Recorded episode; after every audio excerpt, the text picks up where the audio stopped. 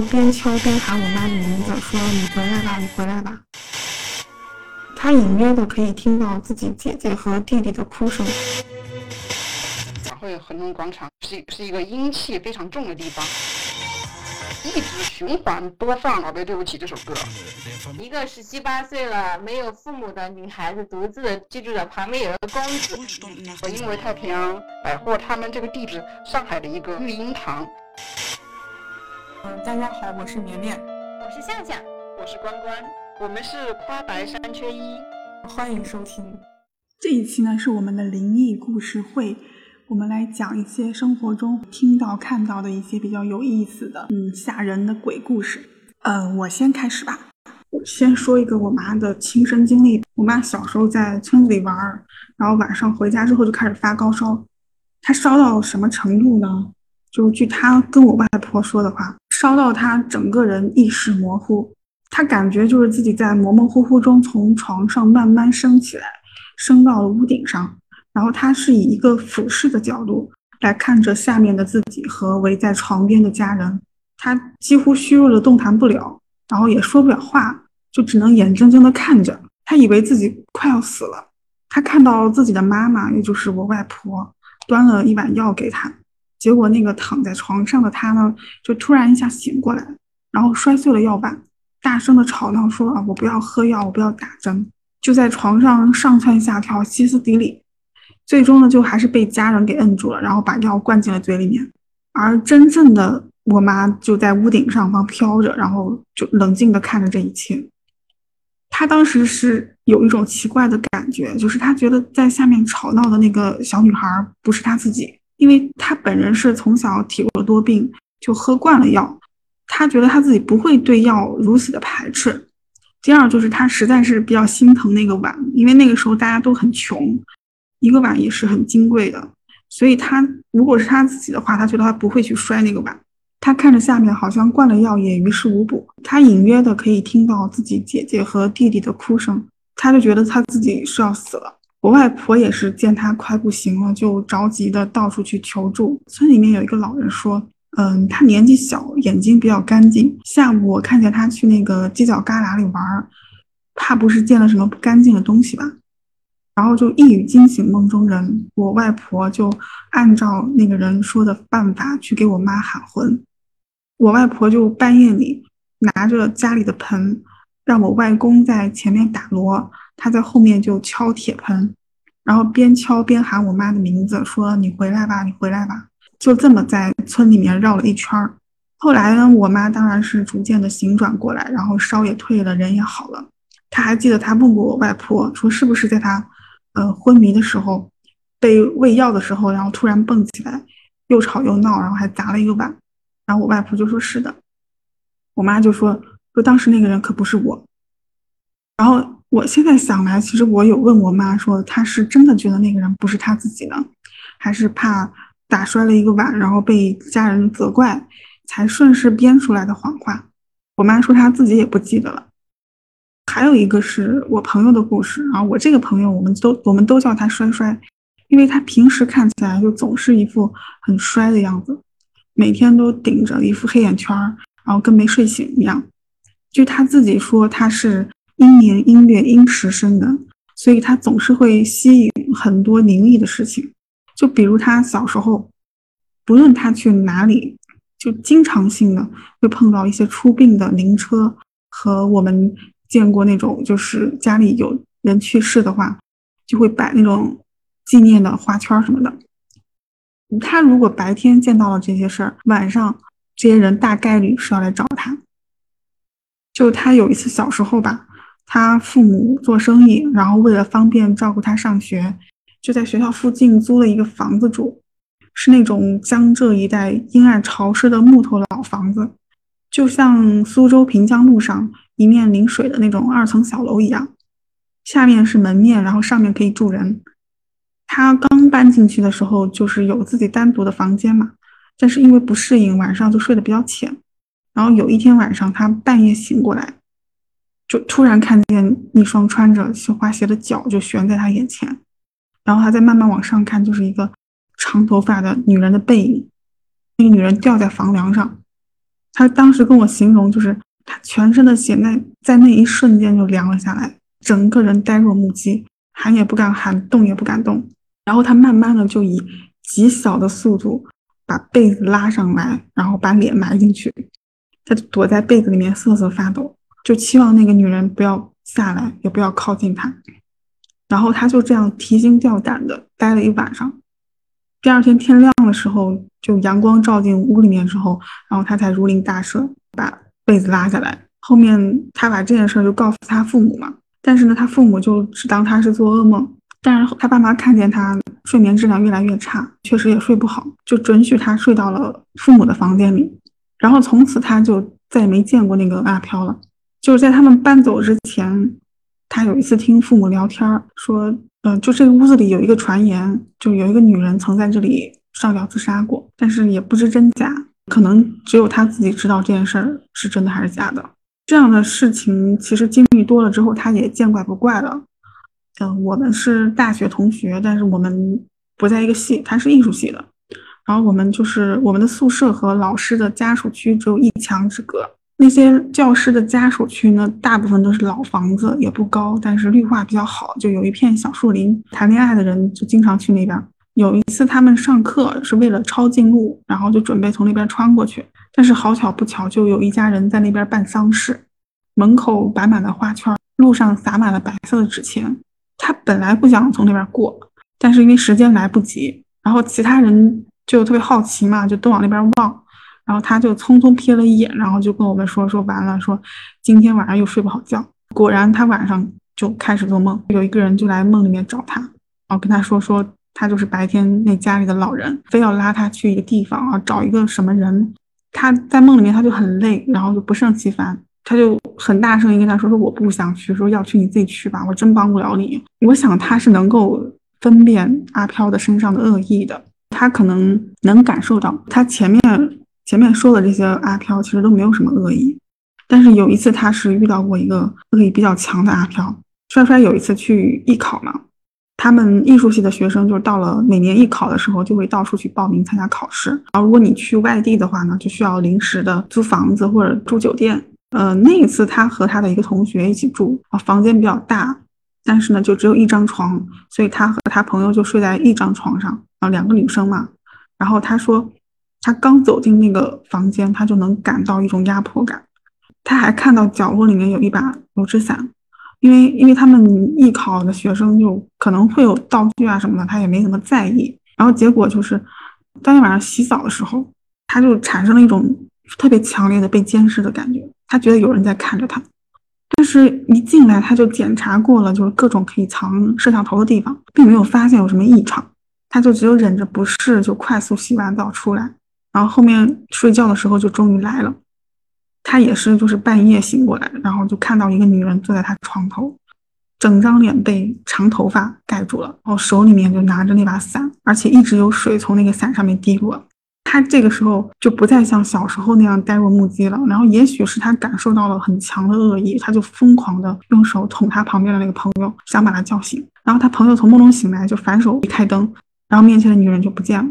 他这个时候就已经汗流浃背了。当天晚上他就开始发高烧，第二天早上还是好不了，然后就是完全没有办法去考试的那种，整个人昏昏沉沉的。所以他就只能就放弃这一场，就等他同学考完之后，他们就立马退房回家，在家里休养了一阵子，才慢慢好过来。还有一个我朋友发生的事情，会让我觉得这个世界上是有灵异的事情存在，就是是我另外一个朋友啊，有一天晚上梦见他要结婚了。她现实生活中是有男朋友的，但是她在梦里面就是完全忘了这件事情，一切都按照婚礼流程走，坐婚车呀，然后去酒店，然后给她婆婆敬茶呀什么的，然后这一切流程都走完之后，到了那个婚房里面，就是要晚上要洞房了，然后她就看见，突然看见床上就有一条大蛇，她她就尖叫嘛，然后她老公就把那条蛇给打死了。她老公打死了那条蛇之后呢，就把蛇往旁边一抹，然后就躺上去睡觉。她当场就比较嫌弃嘛。他说：“怎么？他说这人怎么这么邋遢呀？要是我男朋友的话，肯定会把他捡起来扔到垃圾桶里面去。”他想到这一点的时候，他就突然一下想起来，说：“哎，我是有男朋友的。”然后再看旁边这个老公，他仔细一想，他就发现，哎，这个人好像是我以前的很久以前的一个发小。然后他不是已经已经他应该是已经去世了。然后想到这里的时候，他就惊醒了，他就发现他睡在他旁边的她男朋友也醒了。她男朋友就说：“说我刚刚做了一个梦。”朋友就说：“我也做了一个梦。”他说：“你你先说你做了什么梦？”然后她男朋友说：“说我梦见你要跟别人结婚了。我一路追过去，追到酒店之后，看见你们进去之后就突然一下不见了。然后我就很着急，一直在到处找你。然后找着找着我就醒了。就是他这个就正好跟我朋友的那个梦对上了。”我当时就觉得，就是两个人之间那种联系就很奇妙。这也不能算一个灵异的事件吧，但是我我一直都觉得，可能两个人相相处久了之后，是会有那种说磁场的那种连接的。刚刚绵绵说身边经历那个灵异的故事，我就突然想到了，我之前的工作地点在徐家汇嘛，然后徐家汇那边有两栋楼，然后那两栋楼里就就有特别出名的两个。上海市都市传说，不知道你们有没有听过？但是很老了，这个有一例就是徐家汇有一个商场叫做港汇恒隆广场，那个楼我刚刚是就是和我同事去那边就是逛街的时候，那我那个同事因为他是在上海工作了蛮多年的嘛，就跟我说过说港汇恒隆广场是是一个阴气非常重的地方，它有一个传说，几乎是每隔几年都会有人在那个楼上跳楼，而且都是女的跳楼。所以就会导致那一个地方就女鬼比较多，然后阴气比较重嘛。然后当时就问。呃，为什么会这样？他们就说这就是因为当时港汇恒隆这个广场设计的时候很怪异。他们在建造这个楼的时候，大楼主体完工了，但是他们想把那高层就是要封顶的时候，是永远都封不了顶，会有各种各样的意外，然后导致那个有永远都封不了顶。呃，因为那个港汇恒隆是香港的开发商嘛，然后他们就去香港请了一个很有名的风水大师，就在那边看了一下，他们就测了一下风水，发现这个地方是阴气比较重，然后只有把那个港汇恒隆的那个。呃，整体的建筑造成一个香炉的形状，才能镇压下面那些阴气、那些那些女鬼。然后后来就真的，他们就把那个港汇恒隆，就是嗯那个顶就做成了一个圆形的那种穹顶的样子，然后远远看上去就像一个香炉。然后后来就很少有意外发生了。这就是关于港汇恒隆的一个灵异事件。还有一个就是港港汇恒隆对面有一个叫太平洋百货的一个商场。然后那个地方就是特别有名的一个传说，叫做“宝贝对不起”传说。说太平洋百货，它之前的时候一直循环播放《宝贝对不起》这首歌，可能一天十个小时就可以播放一整天，或者播放几个小时，然后就导致每每次有游客进去就会老听到这首歌。很多人就会疑问说，为什么我们一定要放这首歌呢？然后呃，也是有一些传说，就是说因为太平洋百货他们这个地皮原来是上海的一个育婴堂，是日战期间。日本占领上海，好像是说是把那个育婴堂毁了，然后就导致很多婴儿就大量的死于这种战争啊、疾病啊，就会有很多婴儿的那种阴气在这里。嗯，那个楼后来就是建国以后。就是建成了一个商场，刚开始的时候就人流量不旺盛，要亏本，然后也是请来了一个不知道是什么人，然后就说因为育婴堂的一个怨念太重，你只有每天就是播放这首歌，要表达一下对这些婴儿的一歉意，然后才可能会稍微好一点。所以有一段时间，那个太平洋百货就一直在放这首歌，宝贝对不起，宝贝对不起，然后就来表达这种歉意，然后后来就人流量就旺盛了，然后生意就好起来了。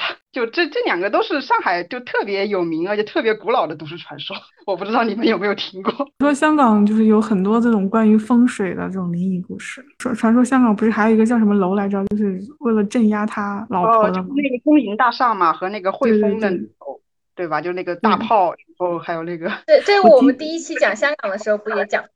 但是我想绵绵刚才说的应该是那个呃，就是庄月明楼吧？就是那个李嘉诚那样他老婆，呃，传说中是为了那什么他老婆的那个楼。呃，应该说的是那个镇 镇压。我的妈呀！我第一次听到这个故事的时候，我真的有点吓到我。但我听完这些故事，我就只会，我觉得都是假的。当然，其实实际上也确实就是真真假假了。感觉就这个故事都是编出来，嗯，就一点也不恐怖，就感觉就是只是增加了就是那两个地方的人气而已。虽然说确实，因为那个港汇恒隆，我在那边工作的第一年，确实就有真实的那个跳楼事件发生，而且确实是个那个女性。后来也有人统计，就说那那个地方确实跳楼的女性特别多，就然后就越来又越来越附会，就是说那个地方阴气比较重，然后一定要用香炉来镇压。反正就真真假假，假假真真吧。然后你们都好理性啊！我觉得我身边只要是跟我讲过他亲身经历的，我都会信。他们这种就是人的恶意，远远要比鬼的恶意更让人害怕。其实鬼他干不了什么，你不用害怕他。但是人的恶意是真的是是能说不定能害到你的，这才是最可怕的一点。我是觉得不相信现实生活中这些鬼压床或者看到看到有飘之类的东西的。但是我真的特别喜欢看鬼怪类的 故事，比如说像大学的时候，我就呃把图书馆里面那个 天下霸唱的小说看了个遍，就最经典的就是《鬼吹灯》嘛。啊，还有那个河神、鬼水怪谈、迷踪之国、我的邻居是妖怪、门岭怪怪谈等等。嗯，我特别喜欢听那个王月波讲的评书。其实，在单田芳之前，我首先听的是王月波的评书。他讲了那个《聊斋》系列，就他讲了很多个、好几十个甚至上百个《聊斋》的故事，特别讲的特别的好，而且特别生动。最近呢，我又看了一本新的书吧，是李梦生编著的《鬼话》。他是从很很多个古籍中搜集来的各种各样的鬼故事，编成了一本书，叫做《鬼话》。这本《鬼话》呢，虽然说名字有点害怕，但是其实这本书一点都不可怕，胆子小的人也可以看的一本书。我今天给你们讲的一个故事呢，就是这个《鬼话》里面收录的一篇。为什么为什么要讲这个故事呢？就是我觉得这个故事太典型了。这个故事呢，是清朝的叫沈启凤的一个人写的一篇文言文的短篇志怪小说。叫做《奇女雪冤》，讲的是有一个世家大族一个女孩子，叫做县娘，县是毛线的县，县娘，她特别会写文章，尤其是会有八股文。然后她老师就称赞说，假如你是一个男的，你肯定可以金榜题名，肯定可以光宗耀祖。当县娘十七八岁的时候，她的父母就已经过世了，从此以后县娘就一个人生活。县娘隔壁家住着一个公子。一个十七八岁了没有父母的女孩子独自的居住着，旁边有一个公子。那大家后面发生了什么故事，大家应该都能猜到了吧？就是这俩人就搞上了嘛。那公子他家里面有有一棵玉兰花，大家应该知道那个玉兰花都是比较高的嘛。然后它是斜倚这个墙生长的，玉兰花的根是在那个公子的家里，那个叶子花长在县娘家里去了。有一天早上，那个县娘早上起来摘那个玉兰花的时候，就被这个公子看到了。这个县娘就非常害羞的想回屋去。公子说：“我想拜您为师，我很久就仰慕您的芳名，想拜您为师。”这个公子就写了一篇文章，请县娘进行点评。县娘就把他的文章拿回去看了以后，觉得他确实写的挺好，文采斐然的，只是有一点点的瑕疵，不太适合应试，所以县娘就帮他改了一下。第二天，就县娘就把这个文章还给了公子。从此以后呢，这个这两人才子佳人，又是年龄又很适配，就一来二往，就逐渐亲密了。时间长了之后，这个公子就开始有非分之想了，就开始挑逗这个县娘。是有一天，他就爬梯子翻过墙去，想要和这个县娘欢好。男的都是这样。现在一开始是拒绝了，但是这个公子就许下了海誓山盟，表示自己一定不会辜负县娘，一定会娶她的。县娘就拗不过他，就最后被他说服了，就同意了和他欢好。两人就这样白天一起聊聊诗文啊，晚上一起睡觉，就这样他们的关系一直持一直就持续了大半年时间。县娘就一直催这个公子去给他下彩礼，公子虽然口头承诺，但是就一直拖拖拖拖拖，最后竟然他没有去娶这个县娘，而是和别家的一个女孩子结婚了。直到快要结婚的时候，县娘才知道这个事儿，他就希望这个公子给他一个交代，或者说你要你是要跟我分手吗？还是要？以前没说好，又没又没有说分手是吧？又没有说要结婚，现在你突然跟别人结婚是什么意思？连交代都没有。然后他就站在墙下，希望公子给他一个交代。但是公子呢，根本就不来和他交代，就正好正和这个新媳妇儿欢好了，根本就不记得这个县娘了。好像我们用一个比较难听的词，就是用完就扔了。这个县娘当时知道这个消息之后，就悲愤交加，把门关上，就上吊自杀了。公子听到这个消息呢，也只是哀叹了一下，也没有去给他烧纸啊，或者也没有表示悔恨。后来那个公子就参加一个乡试，就刚刚打开这个卷子，开始要构思的时候，就看到县娘就飘飘然而来了。这个公子当时还挺害怕的，公子就很害怕他来复仇，就浑身发抖。但是县娘就一点怒气都没有，反而辅佐他，他研墨啊。然后还跟他讲解考题，给他指点。然后这个公子就在县良的辅佐下，就成功的考上了举人。后来又参加殿试的时候，然后县良又来帮助他。然后后来成功考上进士，分布到这个户部当官。县良就说：“你在京城当官，愤怒很少，可以到外地去任官，这样马上就可以有很多钱了。公子觉得他说的很有道理，就没过多久，公子就升迁到了外地当知府了。这个公子原来其实是一介寒门书生嘛，现在突然富贵了，就是开始贪赃枉法，剥削民脂民膏。这个事情败露了以后，就被判处死刑。死前有一晚，恍恍惚惚之间，这个公子就看到县娘。因为之前县娘来的时候，其实还是打扮的比较美的嘛，飘飘然而来嘛，还是正正经经打扮过的嘛。但是今天县来的时候，她是披头散发来了，而且她的脖子上还围着那锦巾，相当于是县娘最后死的那一刻的那个装束。这个公子看到这个县娘披头散发的过来了，对他说。哎，这么多年的冤愤，我现在终于伸张了。我之所以要辅佐你，通过这个乡试，通过这个殿试，就是为了让你进入仕途。因为我知道你这个人贪欲很重，所以你的贪欲最后必然就会反过来反噬你，让你触犯国国法，最后由国法来把你明正典刑。就说完这句话，县娘就终于大哈哈大笑而去了。这就是整个故事。但是我觉得这故事真的完全不像一个古时候的故事嘛。我觉得这故事放到现在来说，也是差不多，只是说现在的人他要报复一个，报复一个呃负心汉的时候，他还不能化成个一个呃，他化成那鬼也没用，他要自杀了也根本就没有什么用。但是呃在一个古代的故事里面，他可能通过一个女人，她化成了她的冤魂化成了一个鬼之后，他可以反过来复仇。但是其实我觉得。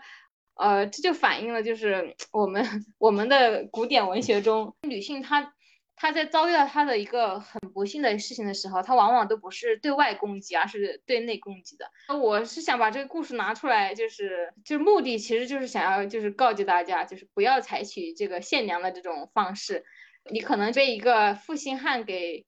呃，给欺骗了是吧？但是呢，还是要好好的活下去，哪怕你自己一个人过一辈子，还是可以自己好好的过完这一生，没有必要用自己的死亡去惩罚任何人。除了刚才所说的一些吊死鬼以外，其实还有一种就是女性在志怪故事里面呢，还有一种就是贤妻良母。就比如说这个鬼话里面有有一个故事，叫谭生，就是谭生这个人啊，四十了没老婆，就像我们现在来说，四十了没老婆，但是他读书呢非常发奋。啊，有一天晚上呢，有一个。特别美艳无双的女子来到他的屋子里面，然后说是要做他老婆。这个女子说，就是我跟别人不一样，你不能不要开。我们现在说不要开灯嘛，那个时候就是不要点灯，不要拿火来照我。要等到三年之后呢，你才可以点灯。后来呢，他们就做了夫妻，还生了一个孩子，生了一个儿子吧。那个儿子已经两岁了，然后有一天呢，谭生实在是忍不住好奇心，就拿火去照这个老婆。不照则一照吓一跳，发现这个老婆的这个腰部以上还算是个正常人吧，腰部以下全是枯骨。这个女子醒来的时候就说：“哦，我马上就要还生了，你辜负了我，你这样一照，我没办法还生了。你怎么两年都忍了，你还不能再忍一年呢？既然拿火来照我。”后来这个女子说：“哎，算了，我我现在没有办法再还生了，没办法再重新做人了。那我和你做不成夫妻，但是呢，顾念我儿子，我看你这么穷，我就送你一点东西吧，就送给谭生一个珠袍，就是一个珠光宝气的袍子吧。然后谭生就拿了这个珠袍去街上去典当，然后就被一个富贵人家给买了。”这个富贵人家发现这是他女儿的袍子，就怀疑是这个谭生盗了他女儿的墓。谭生就把这整个故事说了以后呢，呃，这个富贵人家就把他就把他的女儿的墓打开，发现啊，果然这个墓没有被盗，然后才相信了这个谭生说的话，就从此就把这个女这个谭生招为女婿，还把他们的儿子相当于也是推荐去当官去了。这其实就是一个。很典型的一个 之后的一个男性的意淫的故事，这是第二种女性在志怪故事里面的一种角色。第三种就是往往是充当一种色诱的对象。宋代的洪迈有一本书叫做《夷夷坚乙志》，里面有一篇故事，就是说有宋代有三个太学生，他们请假准备请假出去玩儿，但是请假出去玩玩了半天，玩的还挺挺开心的，但是呢。心里总是想着一些男女情事，摆脱不了这个事情，所以到了这个四更天的时候呢，呃，街上已经没什么人了。然后他们在路上突然看到一个有一个人骑马而来，前面开路的还有好几个人。他这三个人定睛一看，发现骑马的是一个美女，所以就尾随这个美女，想要看看她去哪儿了。一会儿呢，这个美女到了一个小巷子里，小巷子里面呢有一个酒肆，这个女子就下马了，买了一杯酒。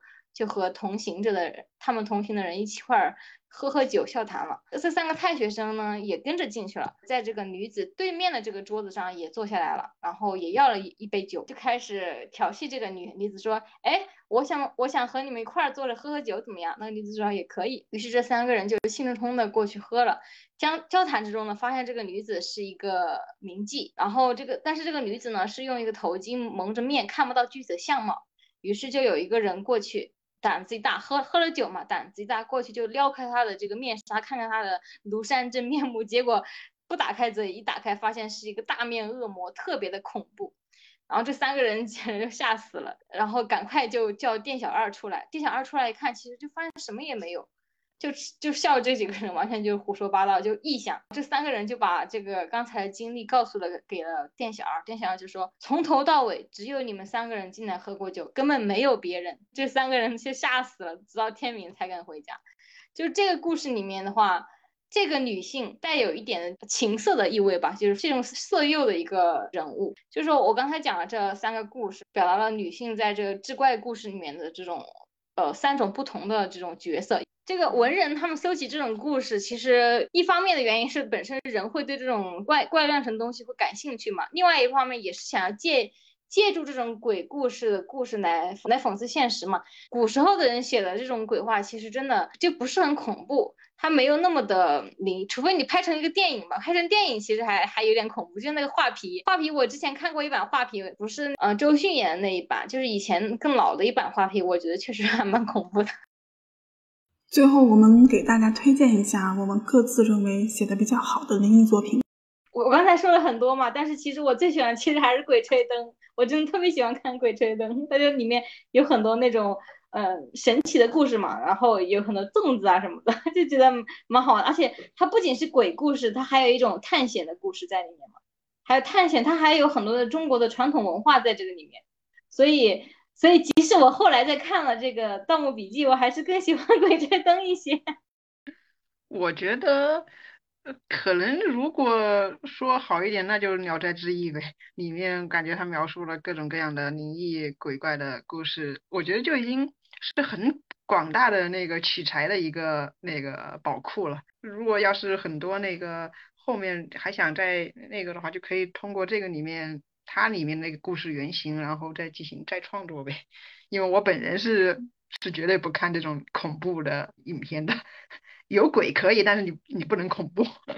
我是特别推荐一个，就是我觉得写的特别好的一个香港的鬼片，就是那个李心洁主演的那个《鬼域》，呃，不知道你们有没有看过？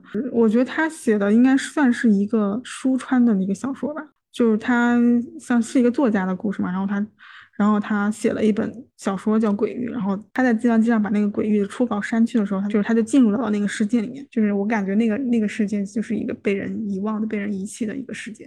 我觉得这个设定当时看到就还蛮惊艳的，这个是我一直很记得的一个一个电影，里面的一些呃设定都非常好，然后也很有新颖。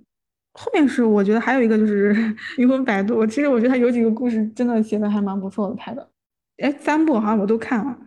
它有的有的还挺恐怖的，但是有的，但是大部分我觉得都还就还真的拍的还蛮好的。当然很多情节，然后整个剧本的设计，我觉得都还蛮好的。就我看了这两部，我觉得比较推荐的吧。那我们这期节目就到这里，下期再见。